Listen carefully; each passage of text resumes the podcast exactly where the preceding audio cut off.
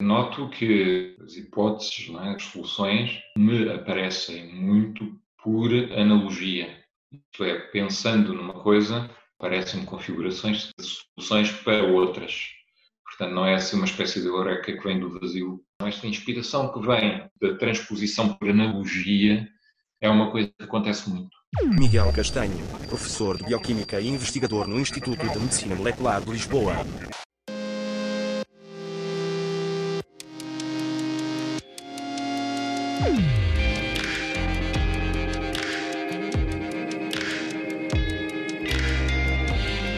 Carne esperta. Sou o Bis, um jornalista do mundo das máquinas com o objetivo de investigar a inteligência humana. Olá, vamos então começar.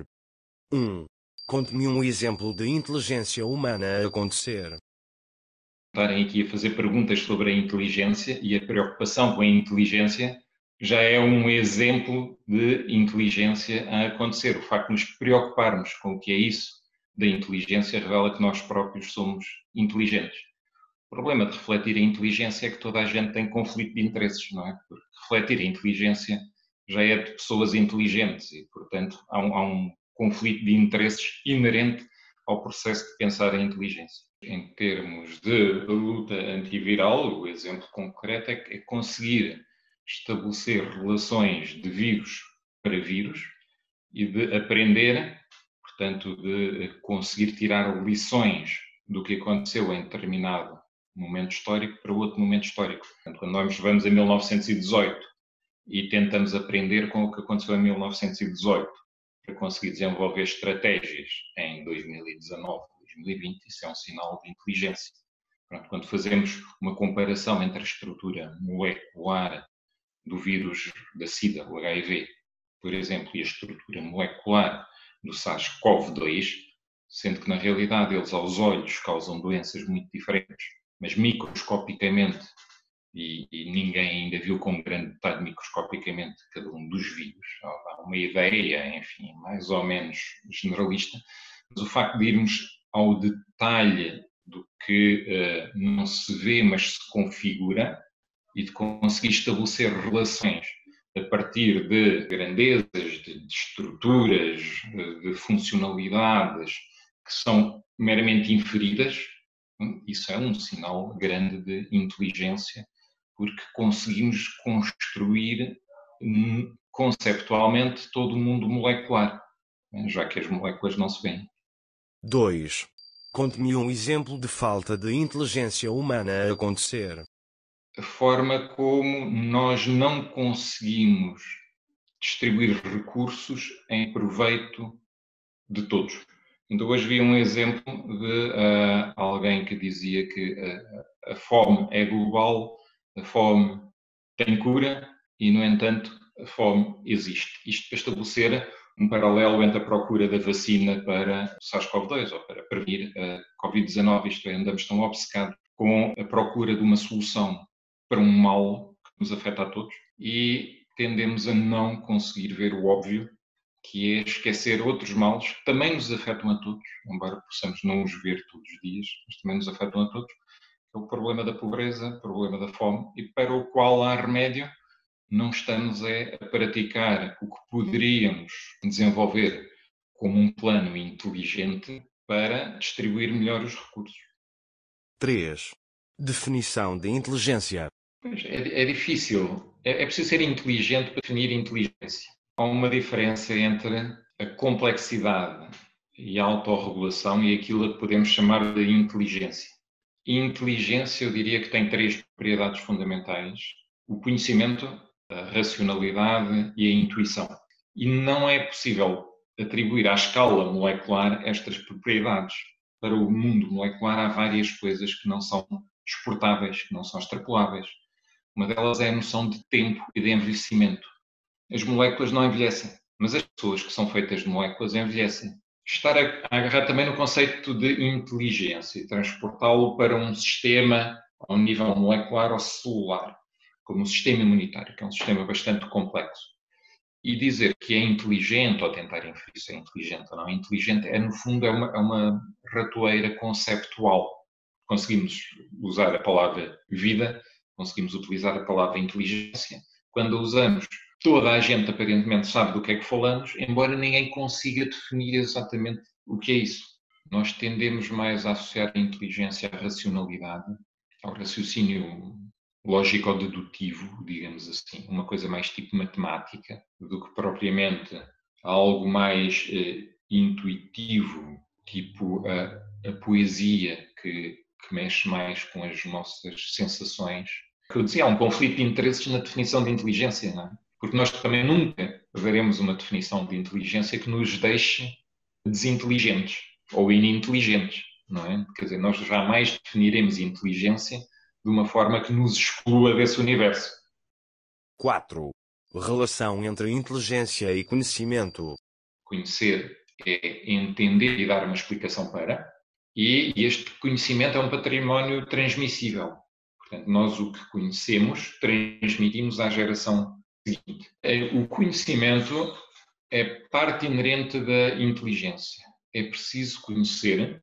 Alguém que desconhece tudo não consegue ser inteligente. Também é um facto que, para se acrescentar conhecimento ao conhecimento que já, que já existe, enfim, tem, tem que se usar alguma inteligência.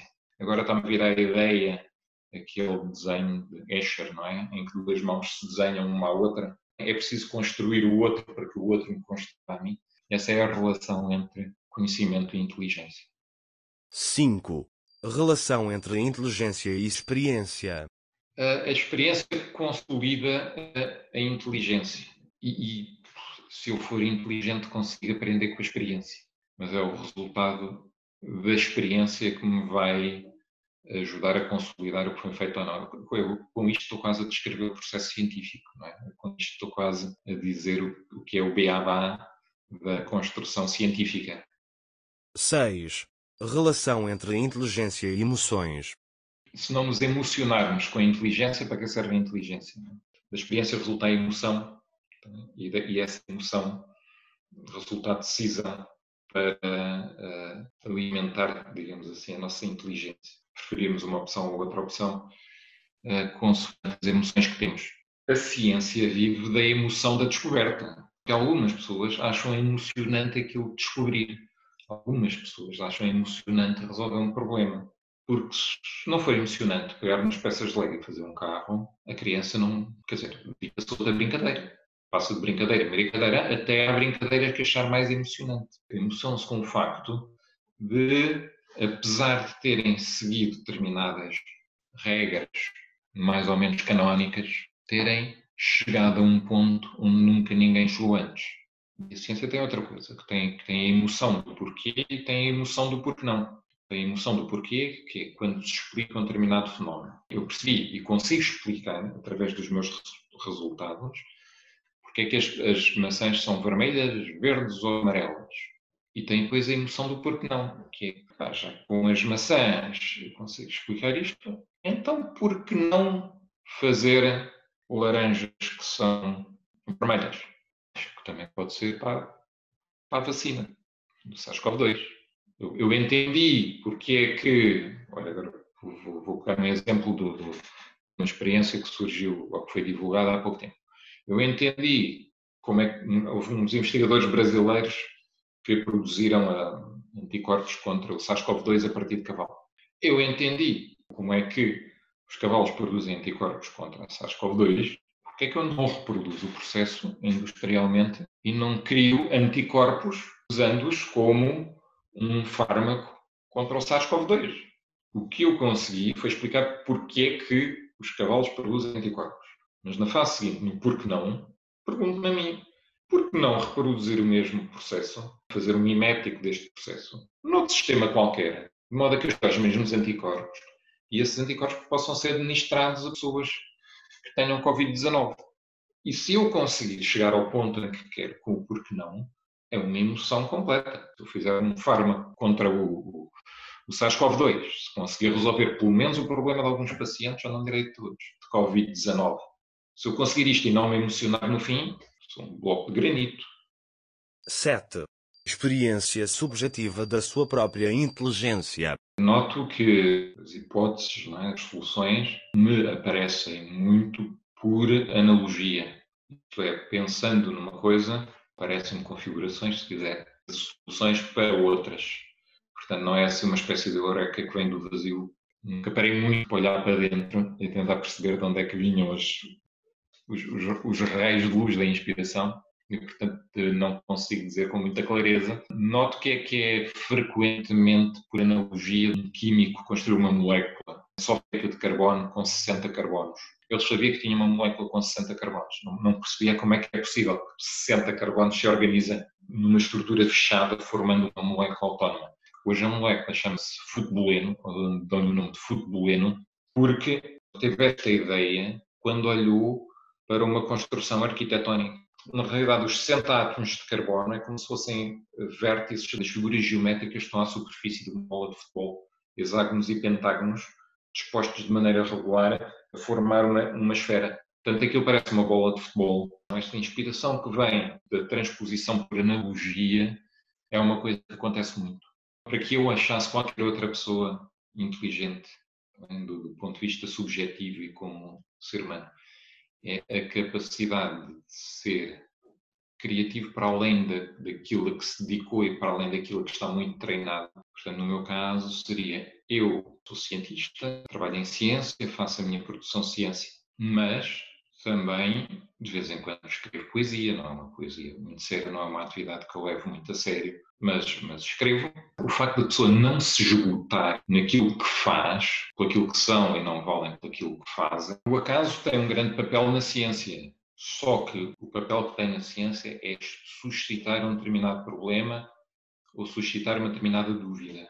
Às vezes é contado de uma maneira demasiado abreviada e dá a ideia que tudo aconteceu repentinamente por acaso. Diz-se que a ideia para o forno microondas foi resultado de um acaso, deixar uma barra de chocolate para um, para um aparelho que é emissor de microondas e o chocolate derreteu. Portanto, alguém teve a ideia, epá, vou usar esta ideia para um forno de microondas. Obviamente que não é assim tão rápido, a pessoa não olha para o chocolate derretido e pensa, epá, estava um ótimo forno. Aquilo que pensa é, que o que é que aconteceu ao chocolate que ninguém lhe tocou e derreteu. Esta é a grande história. O elemento de separação aqui é a pessoa que olhou para, o chocolate e disse Ei, que chatice, foi buscar um papel limpo o chocolate, não pensou mais nisso. E a pessoa que olhou para o chocolate e disse como é que é possível que um chocolate derreta sem ninguém lhe tocar. Isto, isto não acontece por acaso. E alguém se propõe a fazer uma experiência controlada do efeito de microondas sobre o material que é feito o chocolate. E, e, a partir daí começa um processo em que termina com alguém a pensar por que não. Epá, isto é assim, por que não? Certo? O que eu faço é irradiar de modo a que a temperatura aumente só no, no alimento. E isto dava um ótimo forno. O acaso está naquilo que fez explodir uma determinada curiosidade ou uma determinada dúvida.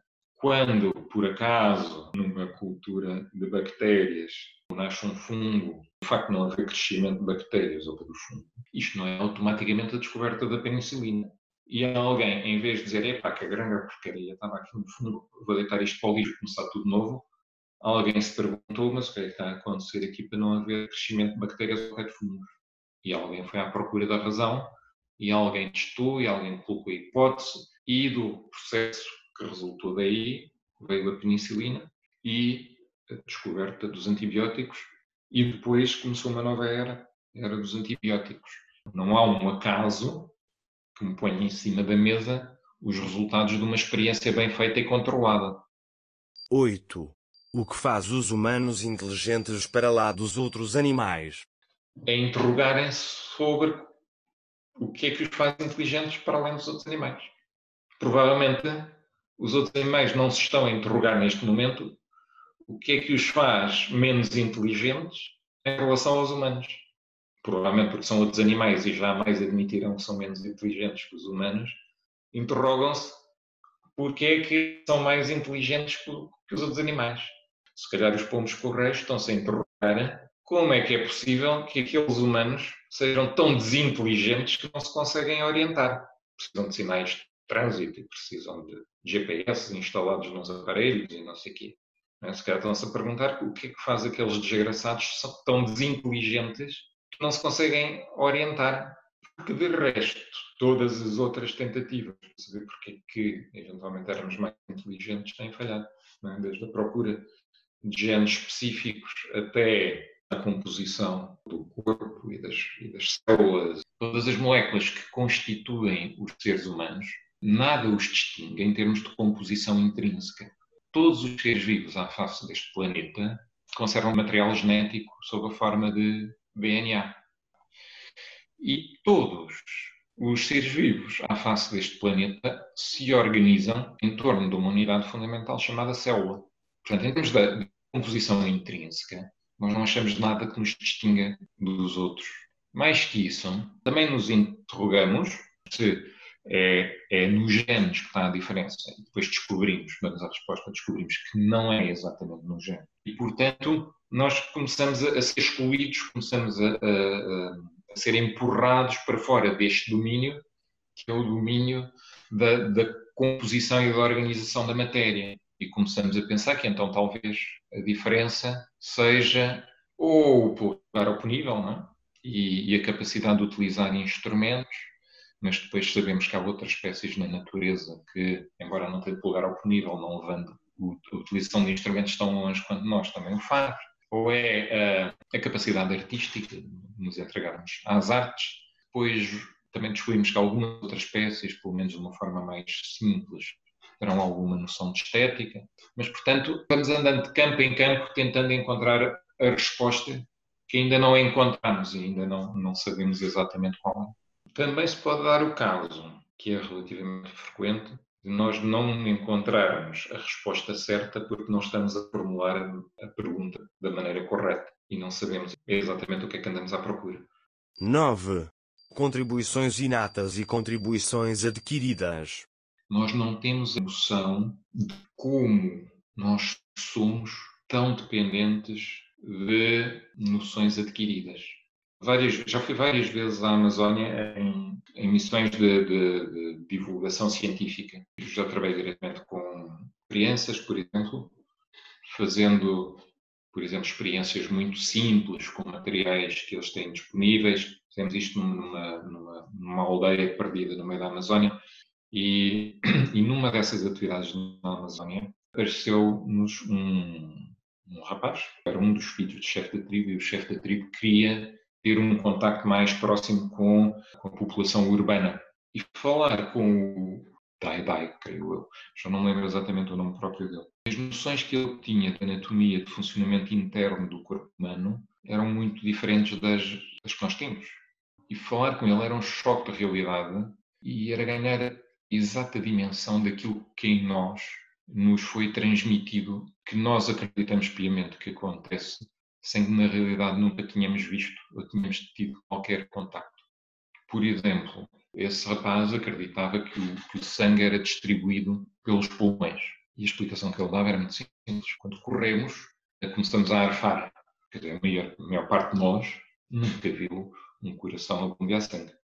Na realidade, nós dizemos que sabemos que assim é, mas isso foi-nos transmitido. Ainda falando com esse esse rapaz e buscar umas, umas, uns, desenhos anatómicos, coração e os vasos e como é que é feita a distribuição. Nesses, nesses desenhos, aquilo que é padrão é terem, termos, portanto, as artérias a vermelho e, os, e as veias a azul. E então, perguntava-me, mas, mas não há sangue azul, portanto, porquê que isto é azul?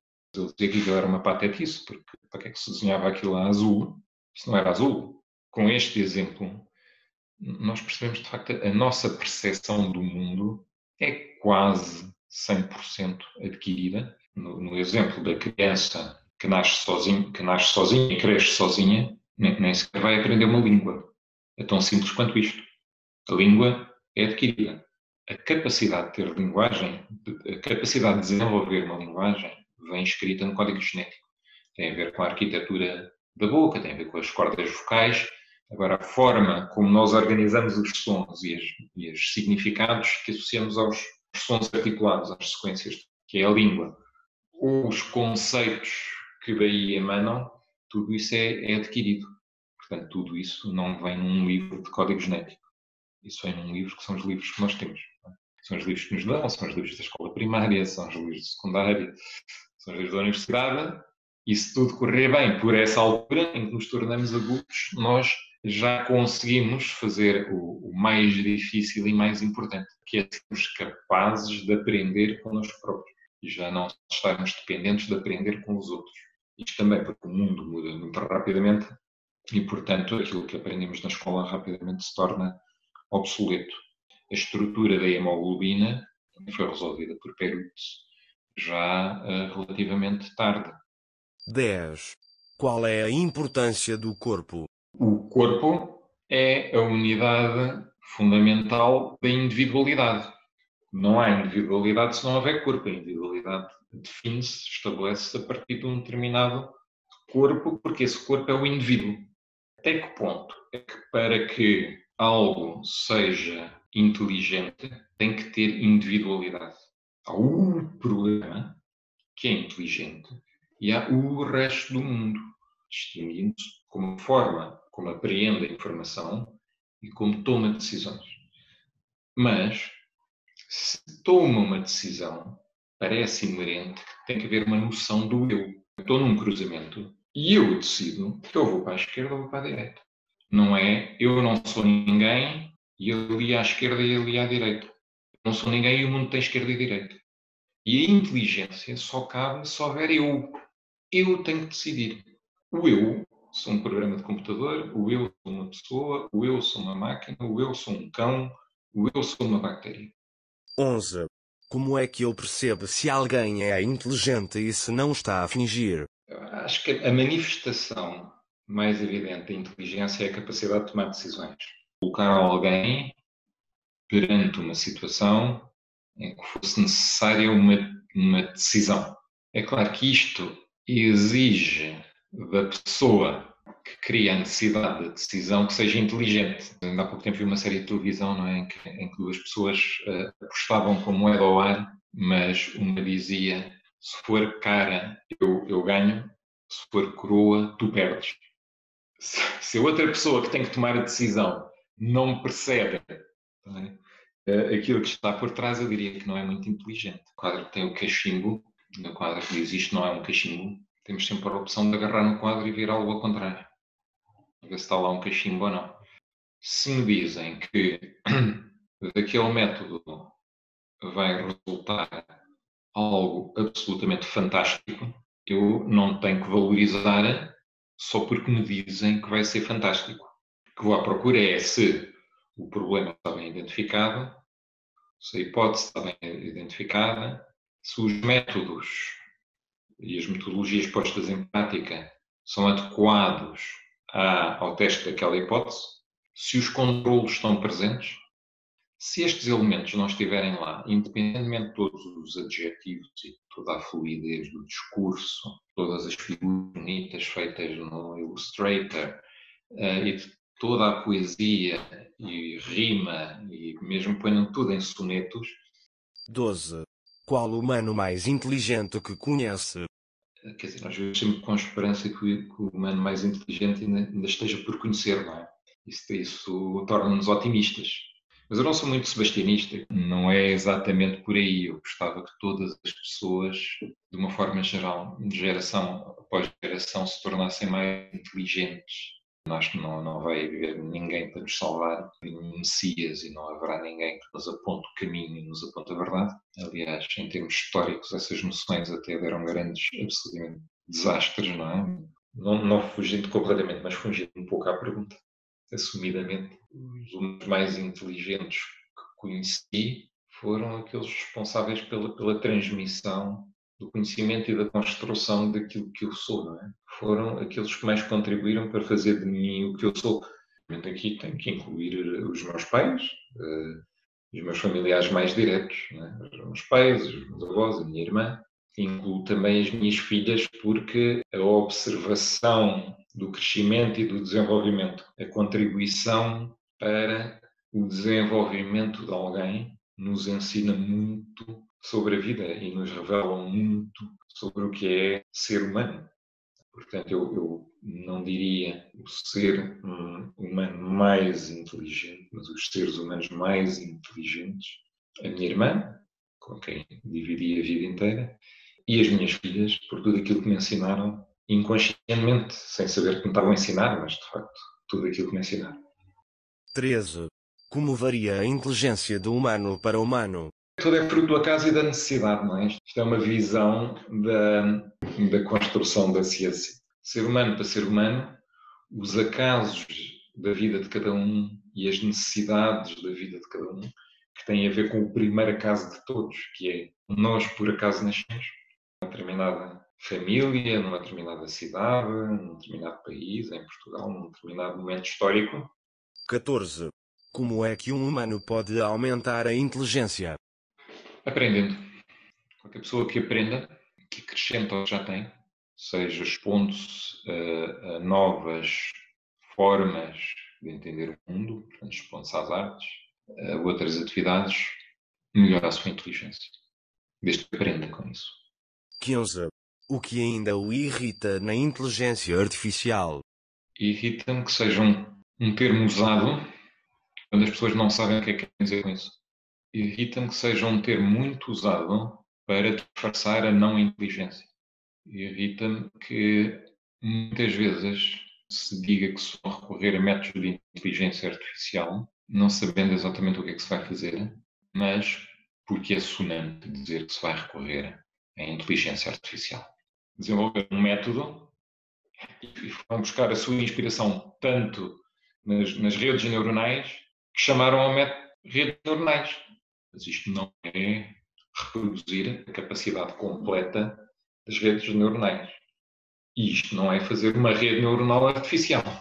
Isto é desenvolver um método que resultou de uma inspiração em redes neuronais e chamar-lhe por acaso redes neuronais, mas ponto final. Posso desenhar o, o céu estrelado não é, da noite de verão e tenho um lindo quadro e posso chamar ao quadro céu estrelado de uma noite de verão, mas aquilo não é o céu estrelado de uma noite de verão. 16. Impacto positivo da inteligência artificial. Em última análise, inteligência artificial não existe. Todas as formas de criação de inteligência artificial foram feitas por inteligência natural. Por definição, a inteligência artificial é uma criação humana e o que permite a criação humana foi a inteligência humana. Portanto, em última análise, inteligência artificial é uma coisa que não existe. Até que uma máquina consiga tomar decisões que não foram pré-determinadas por um determinado método, não se pode falar em inteligência artificial. E eu diria mais, até que se consiga colocar uma máquina a emocionar-se com poesia ou a escrever poesia, não existe inteligência artificial. 17. Impacto negativo da inteligência artificial é a permissividade ao uso abusivo do termo inteligência artificial. A utilização desse termo para criar ilusões. E, no fim, é, é como energia que se perde sob a forma de calor. Não é? A energia que não é usada para realizar trabalho é energia que se perde em calor e não realiza o trabalho. Em física, o trabalho é igual à força vezes o deslocamento. Se o deslocamento for zero, independentemente da força que se aplicou, e de toda a energia que se gastou na força que se aplicou, se o deslocamento for zero, o trabalho útil é zero. 18. Inteligência natural e artificial em 2050. A evolução darwiniana, que é inevitável e que continuará sempre a existir, essa tem uma escala de tempos muito longa. A forma como nós mudamos o ambiente à nossa volta é muito mais rápida aquilo que a evolução darwinista consegue acompanhar. Poderíamos até poluir o planeta todo e confiar que na evolução darwinista nós íamos ficar menos dependentes do oxigênio. Só que à velocidade que nós fazemos essas transformações, não há evolução darwinista que consiga valer, acompanhar o ritmo dessa progressão. Não conseguirá acompanhar o ritmo das, das mudanças que nós impomos a nós próprios sabendo que nós conseguimos um determinado grau de planeamento e uma determinada visão global que nunca teve precedentes na nossa própria história. Portanto, nunca se colocou a questão de, sei lá, esgotar recursos marinhos. Nunca se pôs a questão, como se tem agora, de que um dia esgotamos o estoque de sardinha. Ou que um dia não há mar que aguente tanto lixo plástico. Também o que está em causa, nós às vezes colocamos isto de uma maneira errado, ou pelo menos enviesado, que é estamos à beira do colapso da vida na Terra. Nós não estamos à beira do colapso da vida na Terra. Nós podemos estar à beira do colapso da espécie humana à superfície da Terra. Isto vai criar um ambiente tão inóspito que nós próprios não consigamos viver. Mas o resto da vida, e haverá muitas espécies que se adaptam e continuarão a evoluir. Nós podemos é não estar cá. E por muito radical que seja a mudança, haverá formas de vida que sobrevivem, que se adaptam. Não somos a nós, eventualmente. É curioso que a, que a data de referência seja 2050, porque 2050 é mais ou menos uma data de referência que se dá para exemplificar de como são necessários novos antibióticos e que se não houver desenvolvimento de antibióticos inovadores, em 2050 podemos estar a morrer tanto de doenças infecto-contagiosas quanto cancro. Isto para dizer que nós também não devemos construir a ilusão de que nós avançaremos sempre irreversivelmente e inexoravelmente para uma vida mais longa e fazer sempre a recuar, recuar, recuar, recuar o momento da, da, da nossa morte.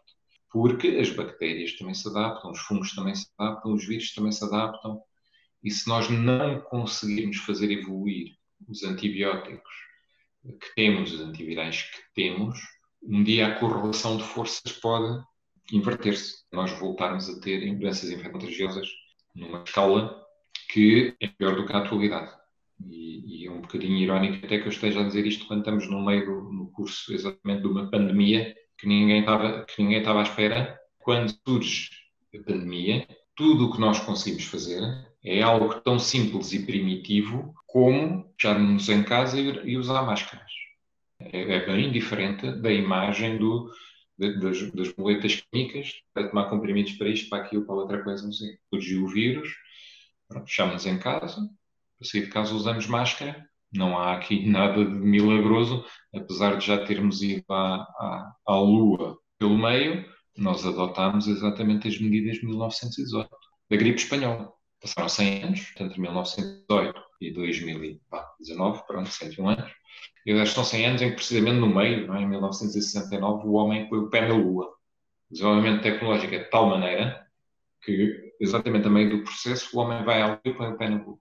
E, no entanto, por alguma razão, nós esquecemos que existem ameaças e o desenvolvimento de antivirais e, provavelmente, os conhecimentos de epidemiologia, neste turbilhão de evolução, nesta, nesta ilusão de que a natureza estava dominada, nesta ilusão de que os micróbios estavam derrotados, nós esquecemos lá o essencial, proteger-nos contra alguns vírus. E agora estamos a ver que chocamos de frente também com a realidade e se calhar ainda somos muito frágeis em alguns dos campos que deixámos a descoberto.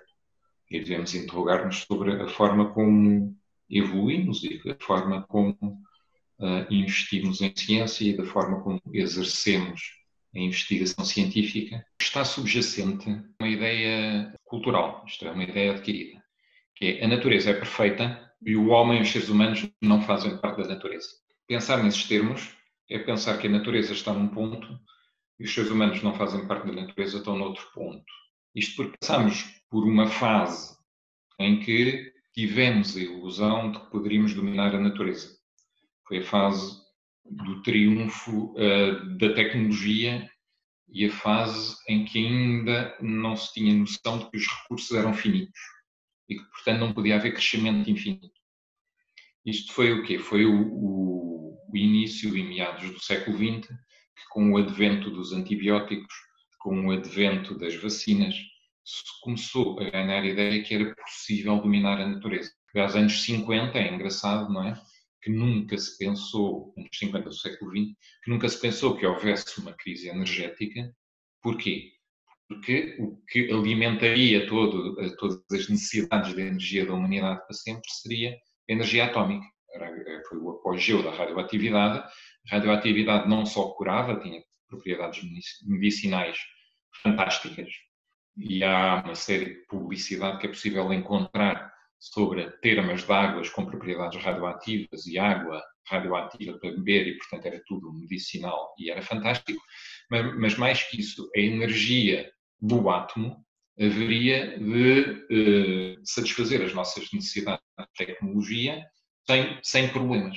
E, portanto, há, há uma noção de que nós estamos no leme, nós estamos no controle.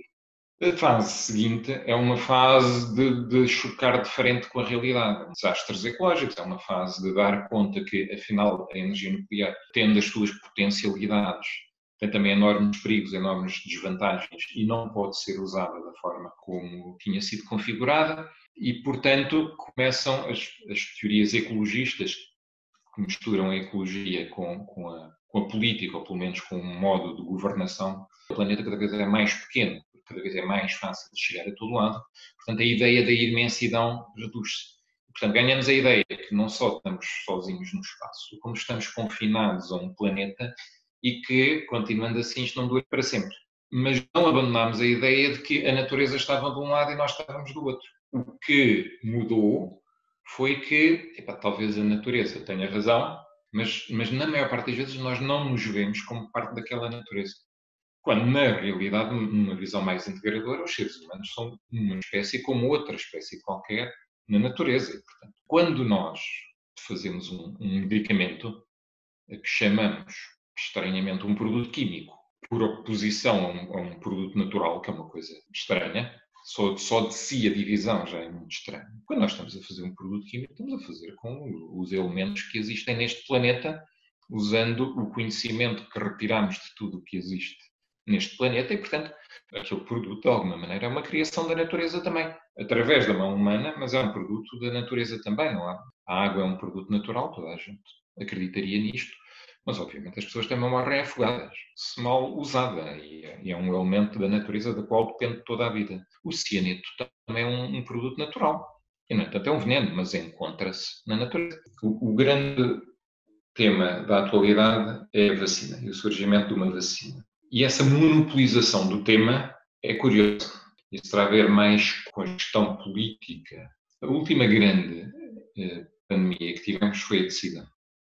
Inúmeras tentativas de obter uma vacina, grande discussão sobre a vacina, nunca foi possível chegar a uma vacina. Apesar do investimento, apesar dos esforços, houve projetos que falharam na, na terceira fase de testes clínicos, morreram na praia. Há uma série de histórias de sucesso de vacinas. Histórias de tão grande sucesso que vacina, a vacinação, melhor dizendo, fez esquecer a existência da doença, pelo menos em algumas partes do globo, por causa do sarampo. A vacinação foi tão eficaz, a determinada altura, que nos países que pelo menos eram suficientemente ricos para fazer a vacinação, para ter um sistema de vacinação, a doença recuou e não se chegaram sequer a desenvolver medicamentos contra o sarampo. Até agora, que há uma ameaça global, vendo a abundância e numa certa embriaguez de que não, não há ameaça nenhuma e, portanto, está tudo sob controle, começaram até a surgir movimentos anti-vacinas. Portanto, e determinadas correntes muito ligadas à anti-ciência. Curiosamente, portanto, esses grupos anti-vacinas desapareceram dizer, era, era uma boa oportunidade neste momento para se chegarem à frente e defenderem que querem este mundo. Estamos num tempo em que o desenvolvimento das vacinas escapa da esfera habitual de procedimentos da especialidade que consegue garantir que uma vacina é segura e que é eficaz, a se tornar um argumento de política e ao mesmo tempo que se gera uma expectativa enorme do lado da população. O que é que pode acontecer a partir daqui? Neste momento, eu creio que não haver vacina, nenhuma das formulações avançar já não há hipótese, não há espaço político, porque a expectativa criada já é tão grande, vai ter que sair para o mercado. Provavelmente será um produto não aperfeiçoado, será um produto que em outras circunstâncias não sairia daquela forma, ainda estaria sujeito a melhorias ou será eficaz e corre tudo bem, e pronto, ainda bem. Tá e a, e a, e a ciência será vista como uma fornecedora de uma solução, e esperamos que seja isto que aconteça, mas no quadro de incertezas a que estamos votados, também pode ser para o mercado algo que ou não chega a todas as pessoas e não confere imunidade do grupo, ou não tem eficácia suficiente e não confere imunidade do grupo, portanto, é uma, uma espécie de falsa partida. E aí a, a, a ciência ficará numa posição fragilizada, digamos assim, porque as pessoas esperavam uma solução e dali veio uma coisa que não era uma solução. E, portanto, questionam-se, afinal, qual é a capacidade da ciência de gerar soluções. Depois não valerá a pena dizer que o processo não foi normal, porque havia uma grande expectativa e uma interferência política. Pode dar até força a alguns movimentos anti-vacinas que venham dizer, nós bem alertámos, afinal, isto das vacinas, razão tínhamos nós que não nos queríamos vacinar. O que me parece neste momento é que a ciência está envolta num turbilhão, viu-se arrastada para um jogo que é um jogo de brincar com o fogo. E o problema é que às vezes existe a tentação de apagar fogos com gasolina.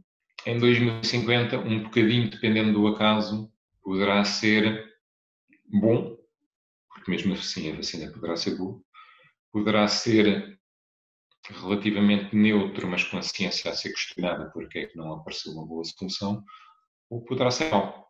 Portanto, neste momento todos os cenários estão em aberto. 19. O que tem os humanos para além da inteligência? Vocês perguntaram o que é biofísica. A resposta foi: biofísica é o que um biofísico faz quando não está a fazer outra coisa qualquer. É o caso, é o caso de uma, de uma questão mal formulada. Existe um exemplo típico quando, quando se quer explicar o, o, que é uma pergunta mal formulada, o que é que acontece quando uma força invencível atua sobre um objeto inamovível? Esta é a pergunta. Mas, obviamente, é uma contradição em si própria, porque se existem forças invencíveis, não existem objetos inamovíveis. Se existem objetos inamovíveis, é porque não existem forças invencíveis. 20. Mensagem para os humanos que só agora nasceram. Cultivem a sua inteligência. Pensem que muitos humanos nasceram antes de vocês, muitos humanos vão nascer depois de vocês. Vocês têm a responsabilidade de ser o elo de ligação entre os que nasceram antes e os que vão nascer depois. Cultivem a vossa inteligência. Nunca percam essa ambição. 21. O que me recomenda para vos perceber melhor? Em linha com tudo o que disse atrás, ler poesia. 22. Para terminar, gostaria de me perguntar alguma coisa. Gostaria de perguntar para ti o que é que te torna inteligente? Ou se achas que fizeste perguntas inteligentes? O segredo de aborrecer é dizer tudo. Voltaire. Terminei as perguntas. Muito obrigado.